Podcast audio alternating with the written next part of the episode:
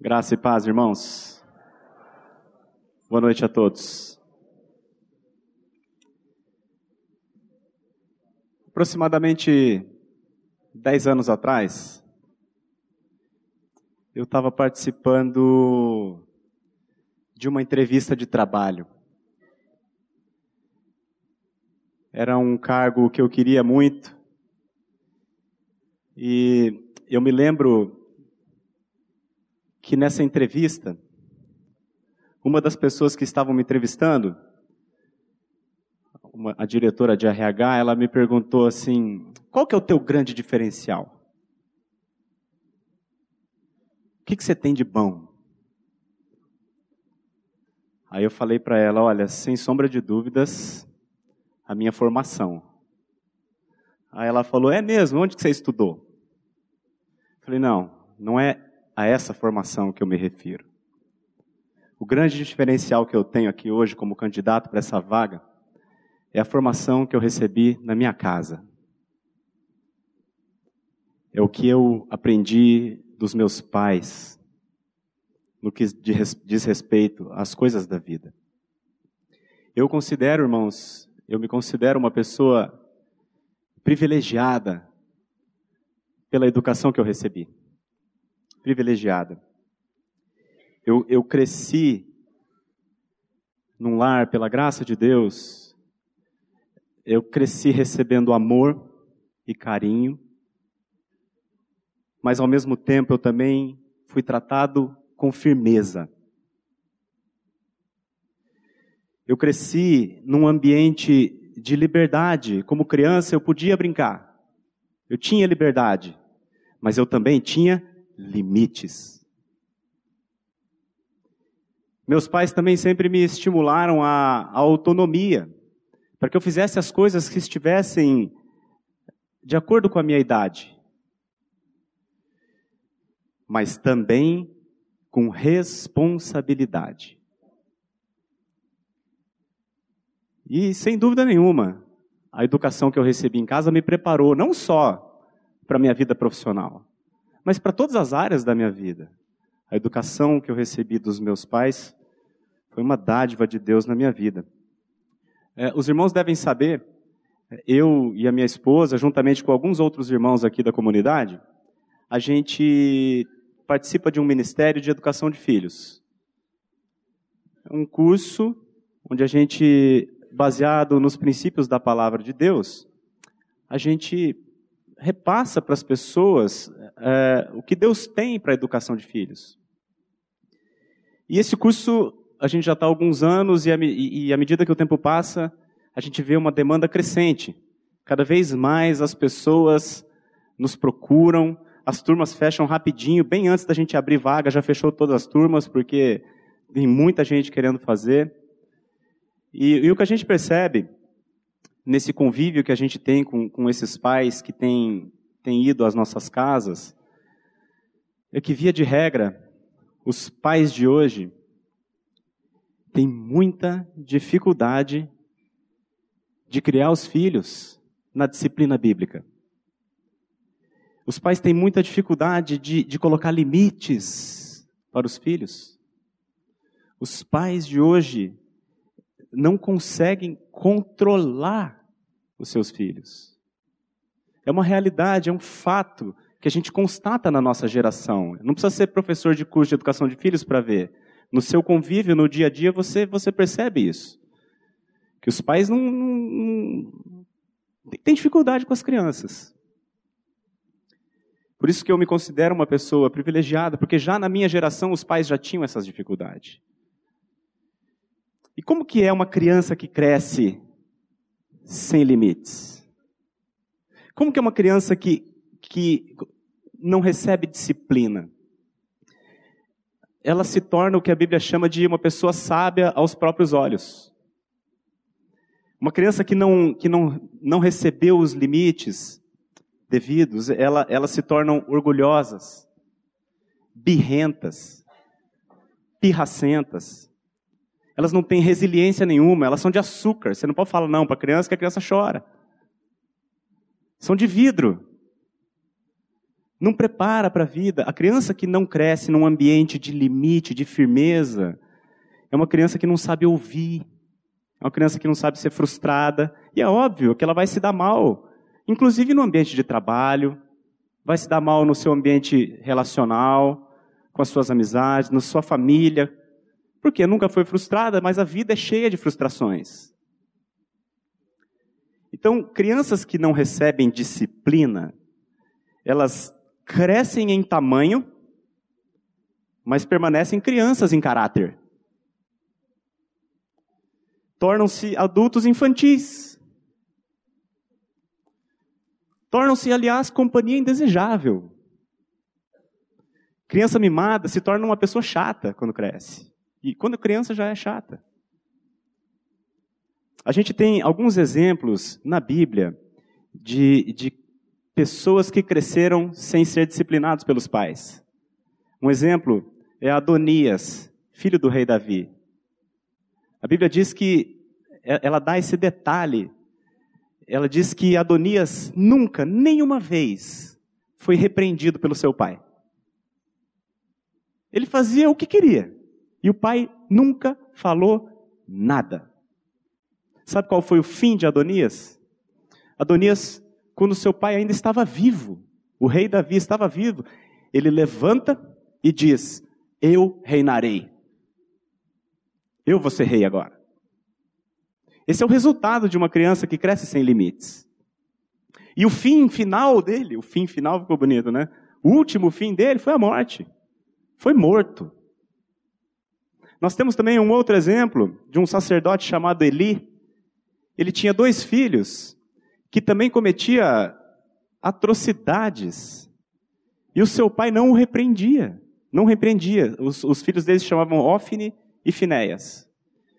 O pai sabia de tudo e era conivente com a indisciplina dos seus filhos. E sabe qual foi o fim deles? Morreram. O pai viu os filhos morrerem. Olha que tristeza. Um crente vê dois filhos dele ir para o inferno. Porque tanto Davi quanto Eli, eles eram pais permissivos, pais passivos. E eles, crentes, que tiveram filhos que se perderam. A falta de disciplina, meus irmãos, a falta de limites, ela traz o mal sobre a vida dos nossos filhos. Quem cresce nesse ambiente permissivo é altamente prejudicado pelos seus próprios pais. A Bíblia diz, não precisa abrir, mas a Bíblia diz em Provérbios 13, 24, que o que retém a vara odeia o seu filho, mas o que o ama, cedo o disciplina. O pai que ama, meus irmãos, disciplina. E Deus é pai. Deus, ele se apresenta na Bíblia de muitas maneiras, mas não há dúvida que a maneira principal, a predileta dele se apresentar a nós, é como pai.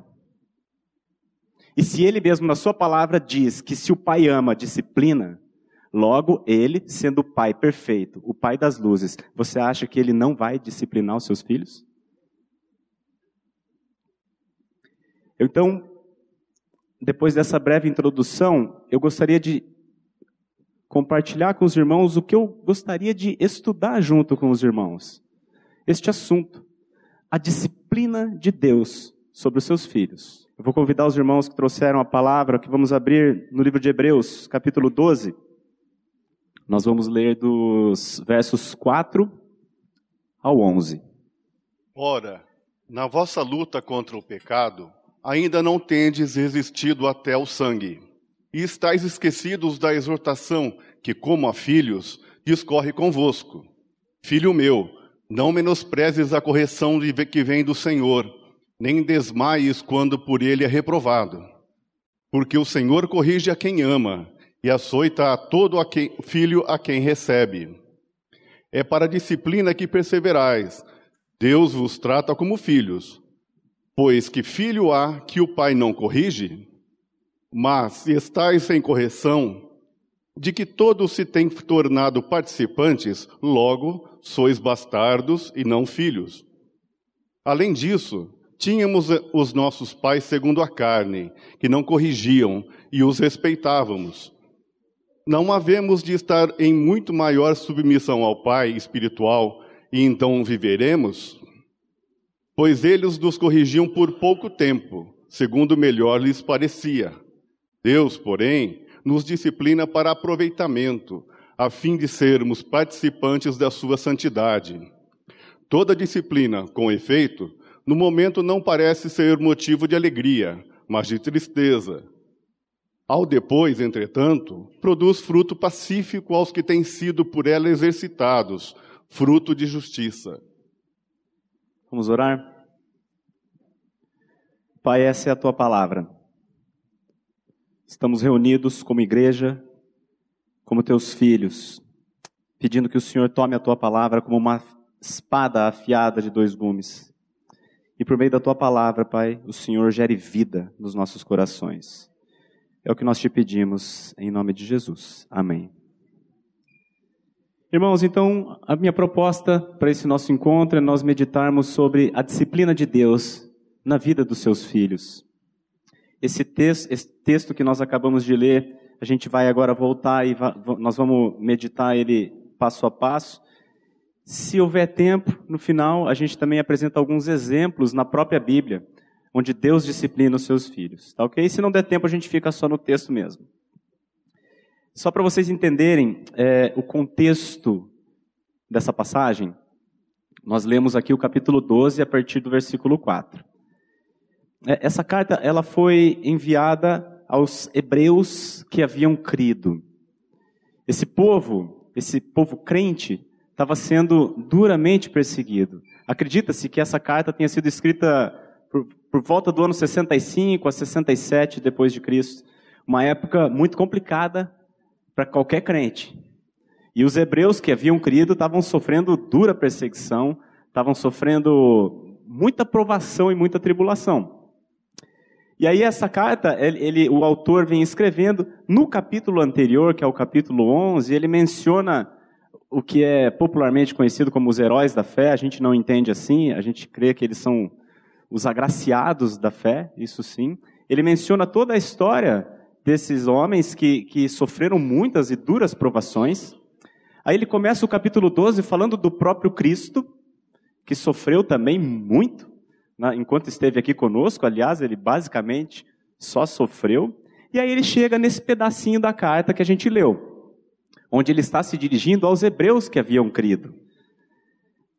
E ele, ele essa, essa passagem, como ele está dirigindo aqui, quem creu e estava passando em, por grande provação, se você é uma pessoa que está passando por provação, essa é uma carta que vale também para você até hoje. O assunto principal dessa passagem que nós vamos estudar é a perseverança. É a fé em meio às provações. O assunto dessa, desse, desse pedacinho das Escrituras que nós vamos meditar é as provações provêm de Deus para nos disciplinar. E, portanto, em meio às provações, devemos perseverar com fé, porque Deus tem um propósito com a provação na vida de cada um dos seus filhos. Então, voltando lá no, no início da passagem, no verso 4 ele diz assim: Ora, na vossa luta contra o pecado, ainda não tendes resistido até o sangue. O que, que ele está querendo dizer com isso aqui? Ele está falando lá para os hebreus que estavam sofrendo perseguição, estavam sofrendo um monte de problema. Eles falam assim, cara, vocês estão com um problema, mas lembra que tem gente que já morreu. Tem gente que passou por um problema bem maior que o teu, tá? Ele vem falando lá do 11. Lembra de Abraão, lembra de Moisés, lembra de todos os profetas. Todos eles morreram, assassinados. Aí ele, ele fala de Jesus, que morreu na cruz. Jesus era o próprio Filho de Deus. E não foi isentado de nenhuma provação, pelo contrário, foi duramente provado aqui. Então ele já começa dizendo assim: ó, vocês estão com provação, vocês estão com tribulação, não há dúvida, mas dá uma olhadinha para trás aí. Porque quando a gente faz isso, quando a gente analisa a vida das pessoas que foram provadas ao longo da Bíblia, e, e a gente percebe que a nossa aprovação, no final das contas, é pequena. Os outros resistiram até o sangue, nós ainda não. Então esse é o ponto. A gente dá uma minimizadinha também no nosso problema, porque a gente tem a tendência de ter autocomiseração, né? Ai meu Deus, só acontece isso comigo, coitado de mim, ó meus problemas, minha vida. E aí a gente olha para esses homens de Deus e analisa, a gente conclui que o nosso problema é bem pequeno. E, e essa, esse verso 4 também nos chama a perseverar. Porque todos os outros, diante de todas aquelas provações, perseveraram até o fim. Bíblia, ele diz ali no verso 2 ou 3 que Cristo, em troca da alegria que lhe estava proposta, suportou a cruz, não fazendo caso da ignomínia. A maior provação de todos os seres humanos na história foi a de Jesus. Então vamos olhar para ele. Ele diz também lá: olha para Jesus, autor e consumador da nossa fé. Olha para ele. Porque quando você vê o que ele passou, o teu negócio é pequeno. Aí ele continua no verso 5 dizendo assim: e estáis esquecidos da exortação que, como a filhos, discorre convosco. Aí presta atenção. Filho meu, não menosprezes a correção que vem do Senhor, nem desmais quando por ele és reprovado, porque o Senhor corrige a quem ama e açoita todo filho a quem recebe. Irmãos, aquele Deus da teologia da prosperidade não existe. Eles têm pregado um Deus que está aqui para satisfazer os seus desejos pessoais. É um Deus que está aqui para realizar os seus sonhos. Olha, eles pre... esse Deus não existe, irmãos. Esse Deus que a, que a teologia moderna, teologia entre aspas, tem pregado, é um papai do céu permissivo. É um papai do céu que tem um monte de filhinho mimado e que ele dá tudo para os filhinhos. Deus não é esse tipo de pai. Nunca foi. Eu me lembro quando eu era criança, eu tinha muitos amigos cujos pais eram permissivos. Todo mundo aqui tinha aquele amigo que o pai era o. Nossa, esse pai é legal. Que pai legal. Eu tinha muitos amigos assim, que o pai deixava fazer tudo. Tudo que meu pai não deixava, o pai do outro deixava. Meu, isso que é pai. À medida que o tempo passou, e eu olho hoje para a vida dos meus amigos, eu posso chegar numa entrevista de emprego e dizer: o meu grande diferencial foi a educação que eu tive dos meus pais com limites, com firmeza. Porque eu olho para a vida dos meus amigos cujos pais eram permissivos, meus amigos, coitados, amo os caras, mas tem muita dificuldade com muita coisa.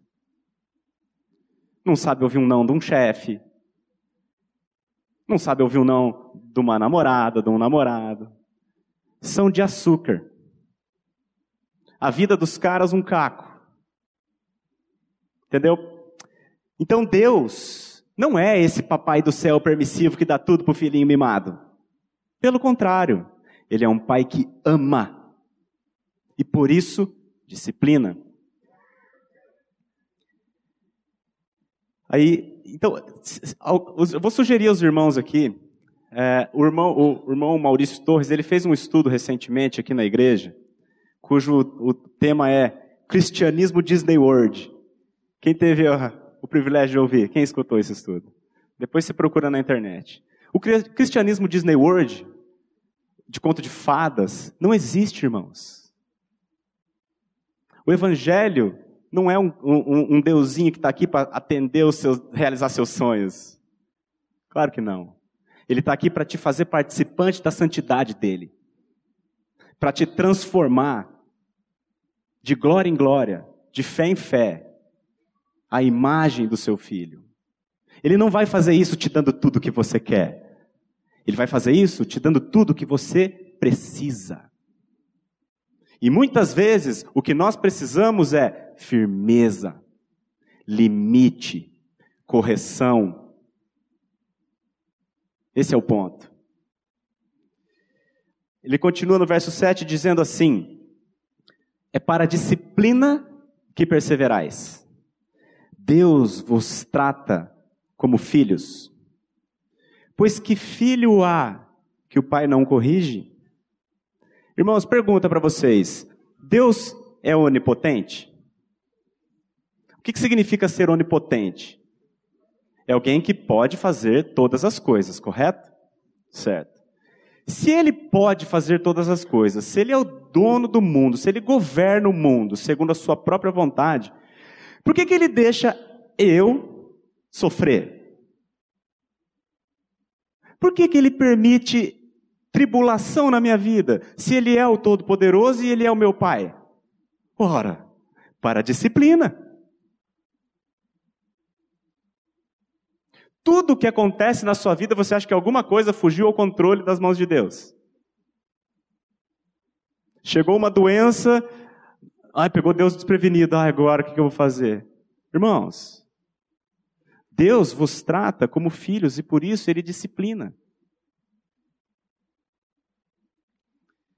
É por isso que a Bíblia diz que todas as coisas, todas as coisas, as boas, as ruins, Todas as coisas cooperam para o bem daqueles que amam a Deus e que são chamados segundo o seu propósito. Todas as coisas. Todas as coisas cooperam juntamente, tem esse juntamente. Porque você só vai juntar todas as coisas da sua vida lá no final. Lá na glória você vai juntar tudo. Aí você vai, olha, isso aqui, que benção que foi isso aqui na minha vida. Ele permite tribulação na nossa vida, meus irmãos. Ele permite provações para nos tratar nas áreas que nós precisamos, seja ela qual for afetiva, financeira, profissional. É Ele que permite, sabe por quê? É um papai ensinando. Qual é o propósito último de Deus com as provações na nossa vida? Nos livrar da auto confiança e nos conduzir à dependência dele. Se você olhar na Bíblia as provações que os homens passaram, via de regra, esse é o propósito. Aí ele continua no verso 8, dizendo assim: Mas, se estais sem correção, de que todos, todos se têm tornado participantes, logo sois bastardos e não filhos. Você já teve a sensação, irmãos, de que um ímpio está indo melhor que você? Você já teve essa sensação? Pô, eu sou um filho de Deus, estou aqui, amo o Senhor, amo a palavra, gosto da igreja, estou aqui na, na obra do Senhor e as coisas dão tudo errado para mim. Agora aquele cara lá, ímpio, ateu, meu, cara está sossegado, de boa, não acontece nada com os caras. Já teve essa sensação? Hã? Sabe por quê? Você é filho, ele não.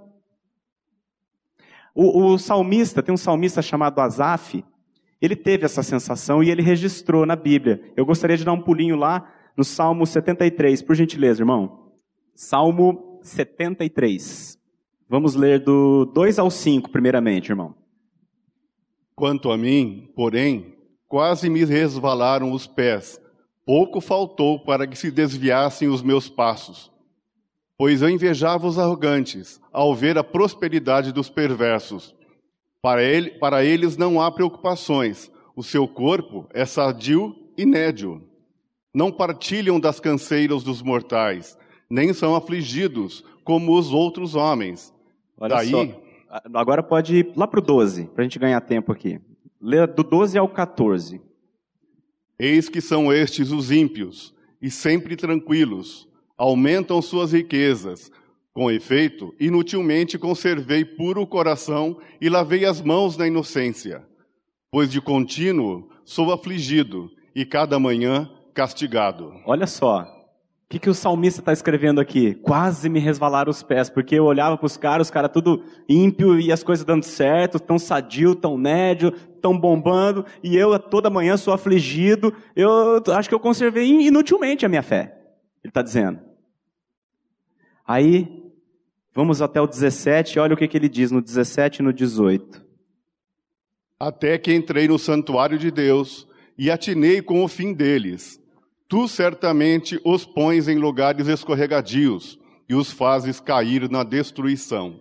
Irmãos, até que um dia ele entrou no santuário de Deus e atinou com o fim dos ímpios. Finalmente ele entendeu que o que acontecia com ele era a disciplina de um pai amoroso para com seu filho. Enquanto o que acontecia com os outros, sempre tranquilos, despreocupados, era Deus os colocando em lugares escorregadios. E o fim deles é a morte. Vamos voltar lá para o texto de Hebreus. Então, irmãos, aos filhos, o pai corrige. Aos bastardos, ele os entrega a uma disposição mental reprovável os coloca em lugares escorregadios. Aí ele continua no verso 9, dizendo assim: Além disso, tínhamos os nossos pais segundo a carne que nos corrigiam e os respeitávamos. Não havemos de estar em muito maior submissão ao Pai espiritual e então viveremos? Pois eles nos corrigiam por pouco tempo, segundo melhor lhes parecia Deus, porém, nos disciplina para quê, irmãos? Para aproveitamento. A fim de quê? A fim de sermos participantes da sua santidade. Olha, irmãos, se você mimar uma criança, ela vai se tornar um adulto terrível. Se você cria com amor e disciplina, você vai formar um bom cidadão, com um bom caráter. Deus não é um Deus que vai ter filhinhos mimados. Deus é um Deus de amor que vai nos disciplinar com um propósito específico: nos fazer participantes da sua santidade, nos fazer parecidos com Ele. Vocês é, já viram a prata? Qualquer metal precioso, mas a prata, para você purificar a prata, você tem que acrisolar ela. É você esquentar bastante, ela derrete, e aí a prata derretida, as impurezas dela sobem até a superfície. Aí o cara vem, tira aquela sujeira, a prata fica fina, fica pura. Aí ele deixa esfriar de novo e você tem uma prata mais pura. Aí aquela prata fica mais prateada, digamos assim, mais limpa, mais brilhante. Só que se você acrisolar de novo, jogar de novo lá para o fogo, ela vai derreter e de novo vai subir mais sujeira para cima.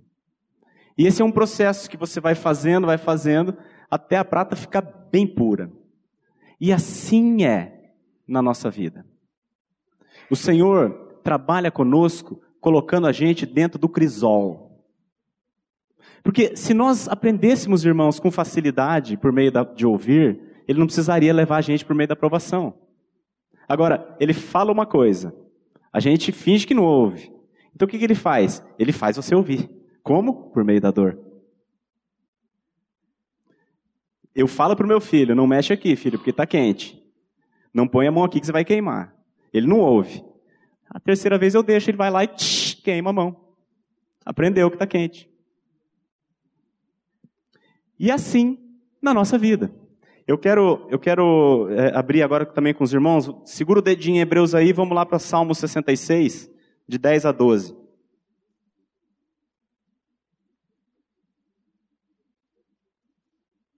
Pois tu, ó Deus, nos provaste, acrisolaste-nos como se acrisola a prata. Tu nos deixaste cair na armadilha, oprimiste as nossas costas Fizeste que os homens cavalgassem sobre a nossa cabeça, passando pelo fogo e pela água. Porém, afinal, nos trouxeste para um lugar espaçoso. Olha lá, irmãos, no 10. Tu, ó Deus, quem que prova a gente? Deus. Tu, ó Deus, nos provaste. Você jogou a gente no forno, Senhor. O Senhor nos deixou cair na armadilha. O Senhor. O Senhor mesmo oprimiu as nossas costas. O Senhor fez com que homens cavalgassem sobre a nossa cabeça, Senhor. Nós passamos pelo fogo, passamos pela água. Porém, afinal, nos trouxeste a um lugar espaçoso. Deus é onipotente, é o dono da terra. Os fios da sua cabeça estão contados. Você acha que se ele conta o fio de cabelo da sua cabeça, as demais coisas não estão sob o controle dele, irmãos? Ao final de cada provação, nós saímos como a prata mais pura, com menos sujeira e mais dependentes do Senhor.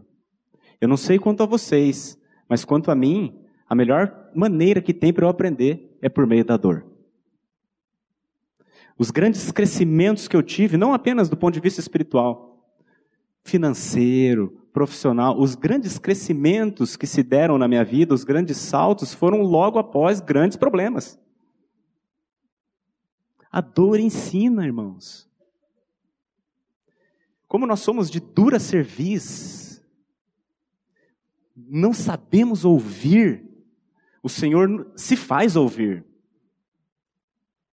fazendo as, as pessoas cavalgarem sobre a sua cabeça. Porque ao final ele vai te conduzir a um lugar espaçoso. Como um pai que ama o filho, ele disciplina. Porque o, fi, o pai que odeia o seu filho retém a vara, mas o que o ama, cedo o disciplina. E aí, por fim, ele diz assim no verso 11: lá do, de Hebreus. Toda disciplina com efeito, no momento, não parece ser motivo de alegria, mas de tristeza. Ao depois, entretanto, produz fruto pacífico aos que têm sido por ela exercitados, fruto de justiça.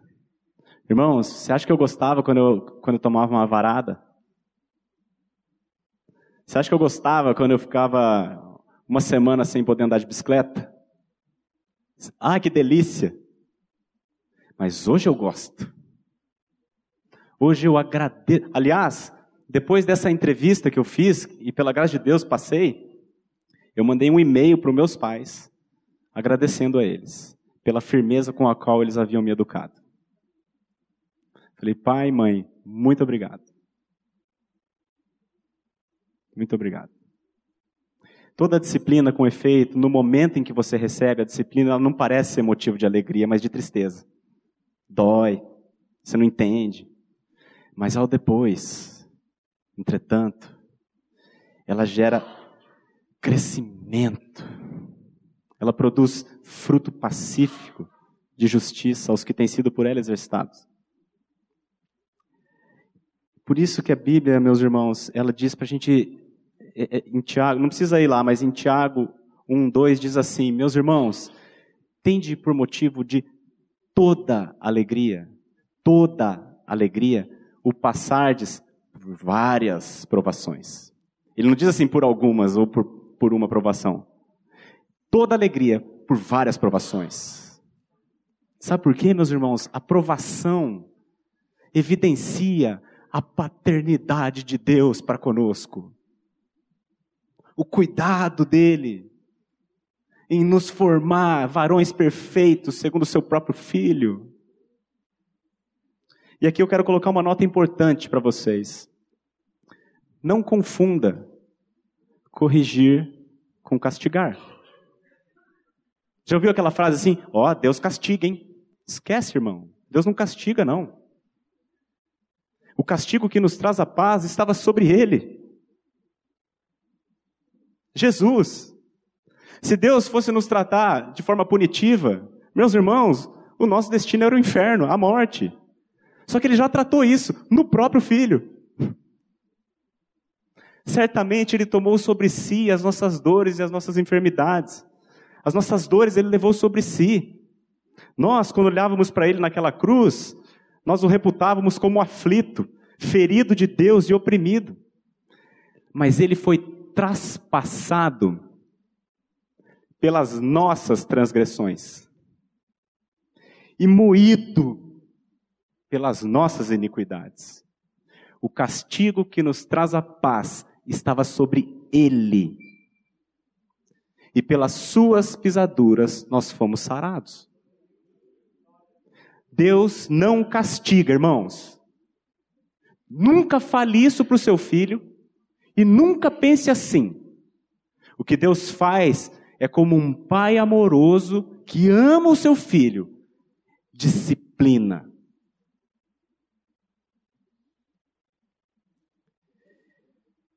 Temos um tempinho, eu vou citar rapidamente alguns exemplos de homens de Deus, grandes homens de Deus, que foram disciplinados pelo Pai. Primeiro, vamos dar uma olhada em 1 Crônicas 21.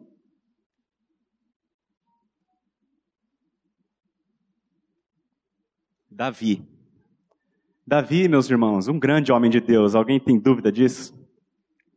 O maior rei da história de Israel. Foi chamado na, na própria Bíblia como um homem segundo o coração de Deus. E aí vocês sabem aquele episódio ele já estava já com o seu reino bem consolidado, estava bem grandão já o reino dele, estava bombando, né? E aí ele mandou levantar o censo de Israel. Chamou o general dele e falou: oh, Eu quero que você dê uma levantada. Eu conta aí quantas pessoas tem que puxam da espada. Eu quero ver o tamanho do meu exército. Aí, é, depois da contagem, tinha mais ou menos um milhão e meio de soldados. Muito poderoso, né? Hum? Aí, vamos ler do 11, o 11 e o 12 só. O, o Senhor pegou um profeta chamado Gade, falou assim, ô Gade, você vai lá conversar com o Davi, e você vai dar três opções para ele, que eu vou corrigir ele, tá? Então você, eu vou dar uma, uma chance para ele escolher o que, que ele quer. Vai lá e fala para ele essas coisas. Veio, pois, Gade a Davi e lhe disse: Assim diz o Senhor: Escolhe o que queres, ou três anos de fome, ou que por três meses seja consumido diante dos teus adversários, e a espada dos teus inimigos te alcance, ou que por três dias a espada do Senhor, isto é, a peste na terra, e o anjo do Senhor, causem destruição em todos os territórios de Israel. Vê, pois, agora que resposta hei de dar ao que me enviou. Escolhe aí, Davi, o que, que você quer? É igual chegar para o filho hoje e falar assim, filhão, o que, que você prefere aqui? Cinco varadas, a gente já resolve aqui? Você prefere ficar uma semana sem andar de bicicleta? Ou você prefere ficar um mês sem ir no clube? Entendeu? Deus aqui está dando a opção para o Davi. Ó, escolhe aí o que, que você quer. Porque você transgrediu e você não vai ficar sem punição. Mas eu deixo você escolher. Resultado, irmãos, morreram 70 mil homens num dia. 70 mil homens. Aí você vai dizer assim: nossa, mas só porque Davi contou o exército? Só porque ele mandou contar? Foi punido dessa maneira? Irmãos, qual foi o pecado de Davi? O pecado dele não foi contar o exército, foi confiar no seu exército. Vocês se lembram de quando, de como ele começou vocês lembram? Como é que foi o começo de Davi? Derrotou um gigante com um estilingue. Derrotou um Golias com uma funda, com uma pedra. Não foi ele que derrotou, foi o Senhor. Tudo que ele tinha, toda a, a, a grandeza de Israel, só existia por causa do Senhor. E aí o Davi, num momento de insensatez, começou a achar que ele tinha algum poder. Aí o que, que o Senhor precisa fazer com ele? Discipliná-lo. E a Bíblia, irmãos, ela é bem detalhada, tá? Ela diz que o Senhor incitou Davi a contar, tá? Porque isso já estava no coração de Davi, e o Senhor fala: então tá bom, agora vai lá, conta, e depois disso você vai ser punido. É um pai que ama. Tratando com a rebeldia do seu filho, com a estultícia do seu filho. A Bíblia diz que a estultícia está ligada ao coração da criança, mas a vara da disciplina a afastará dela. Quer ver um outro exemplo, irmãos? Pedro, Lucas capítulo 22.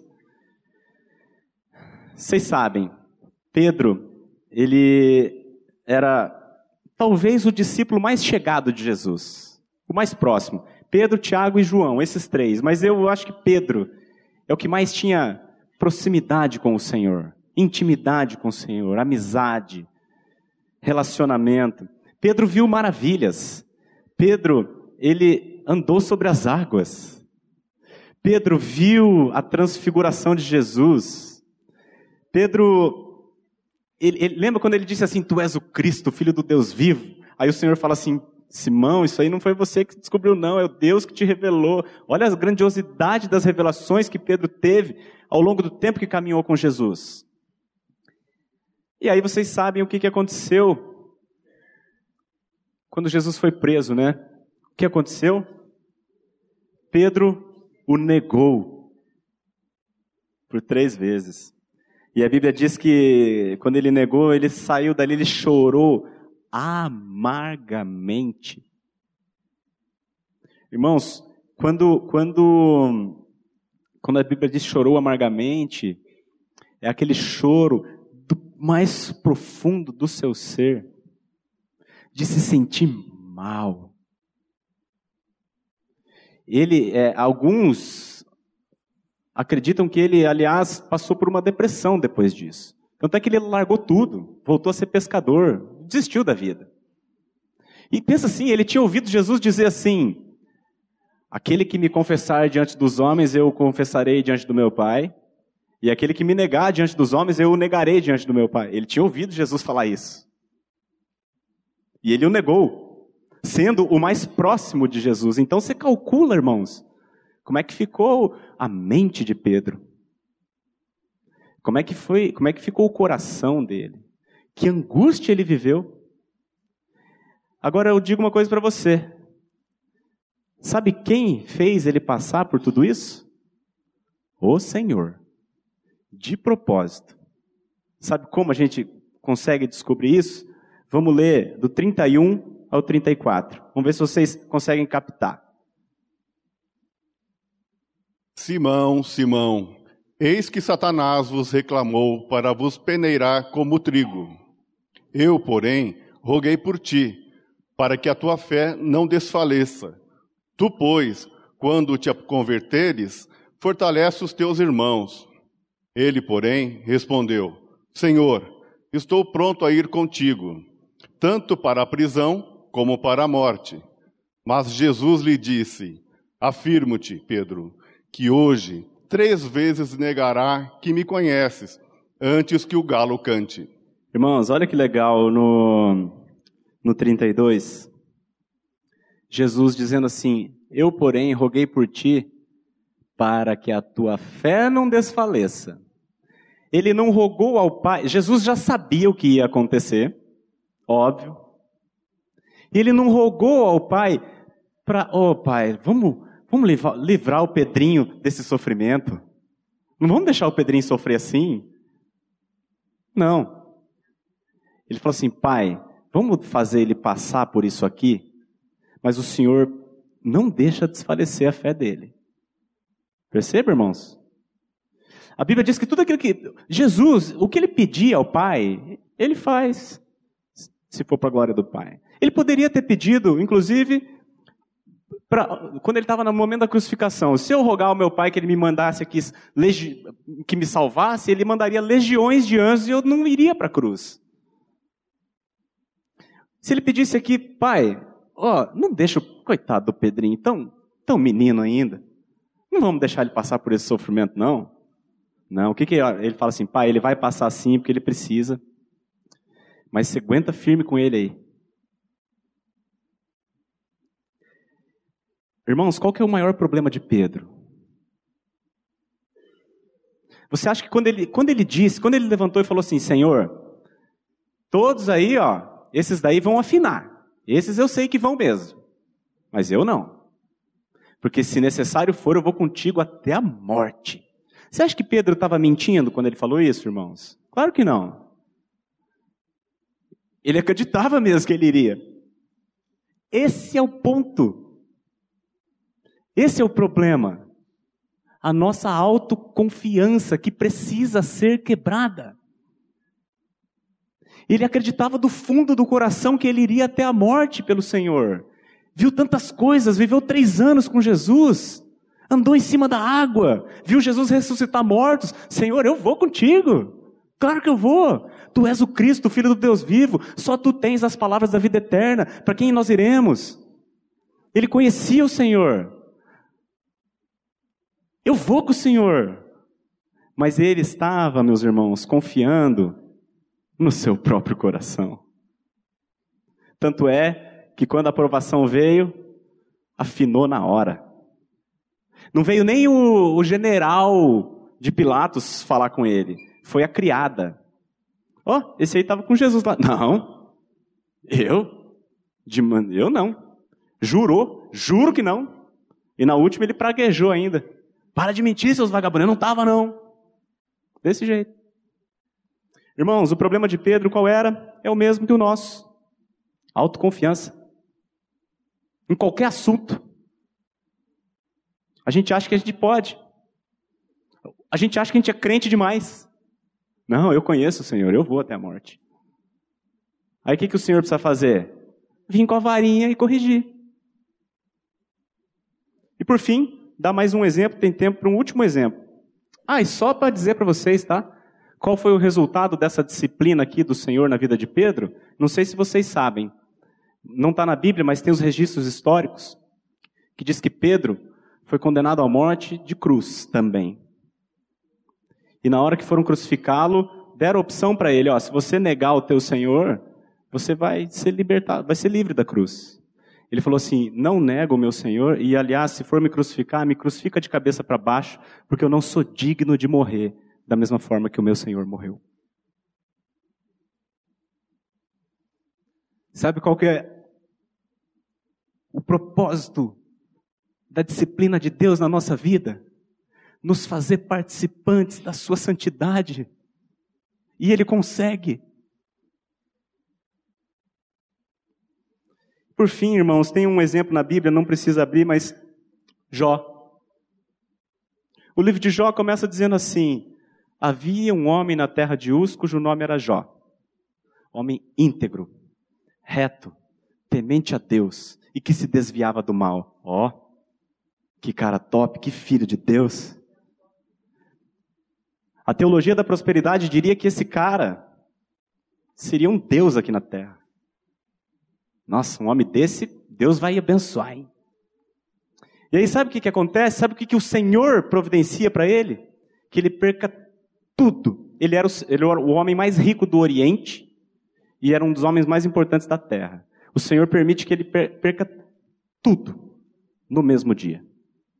Dinheiro, junta de boi, fazenda, jumenta, servos, tudo. Inclusive, dez filhos morrem no mesmo dia. Dez. Depois que todas essas coisas acontecem, Jó diz assim: Olha só. Nu saí do ventre de minha mãe e nu voltarei. O Senhor o deu e o Senhor o tomou. Bendito seja o nome do Senhor. Aí você fala assim: Meu, que cara, velho. Aí sabe o que, que o Senhor faz? Enche ele de tumores malignos. Da planta dos pés até o topo da cabeça tumores malignos. Não se sabe se é câncer, não se sabe se é lepra, mas doía muito, ficava mal cheiroso, ele ficou, se tornou uma criatura repugnante. Irmãos, cristianismo Disney World não existe. Se existisse, Jó seria o Mickey. Não existe cristianismo de de conforto, de bem-estar. Existe uma paternidade de um pai que ama e que trabalha na vida dos seus filhos para que os seus filhos cresçam em caráter, Cresçam em dependência do Pai.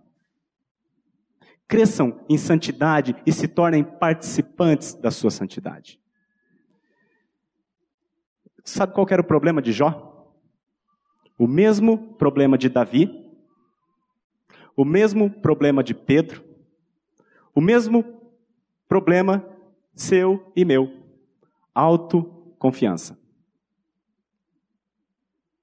Autoconfiança. Ele dizia assim: A minha justiça me apegarei e não alargarei. A minha não me reprova a minha consciência nem um dia da minha vida. Em outro momento ele diz assim: Eu sou justo e Deus tirou o meu direito. Em outras palavras, ele está dizendo assim: Eu sou justo demais e Deus fez injustiça comigo. Eu sou justo, ele não. Jó confiava em si mesmo. Aí o Senhor precisou, como um pai que ama, com muito amor, vir tratar com ele. Como a transgressão dele era mais grave, a varada foi mais forte. E no final, meu irmão, sabe qual foi o resultado dessa disciplina?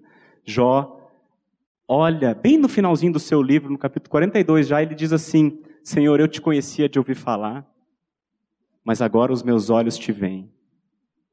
Por isso eu me abomino no pó e na cinza e eu me arrependo de que, daquilo que eu sou. Diante da tua grandeza eu percebo a minha pequenez, a minha estupidez, e eu te agradeço porque o Senhor, como um pai amoroso, ao invés de me exterminar, o Senhor vem e trata comigo, e hoje, e hoje eu compreendo. Toda disciplina com efeito, no momento em que ela acontece, ela não parece ser motivo de alegria, mas de tristeza. Ao depois, entretanto, produz fruto pacífico aos que têm sido por ela exercitados.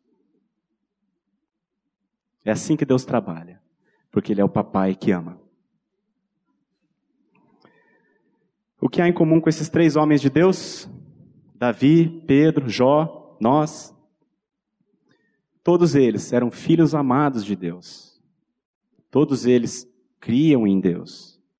Mas todos eles, em algum momento, passaram a confiar em si e não no Senhor. E aí o Pai vem e corrige. E todos eles se tornaram participantes da sua santidade. Não é lindo? Conclusão, irmãos. O Pai vai agir da mesma forma com todos aqueles que são filhos com os filhos. Quem não é filho, fica lá, permissivo, pode fazer o que quiser, vai dar tudo certo.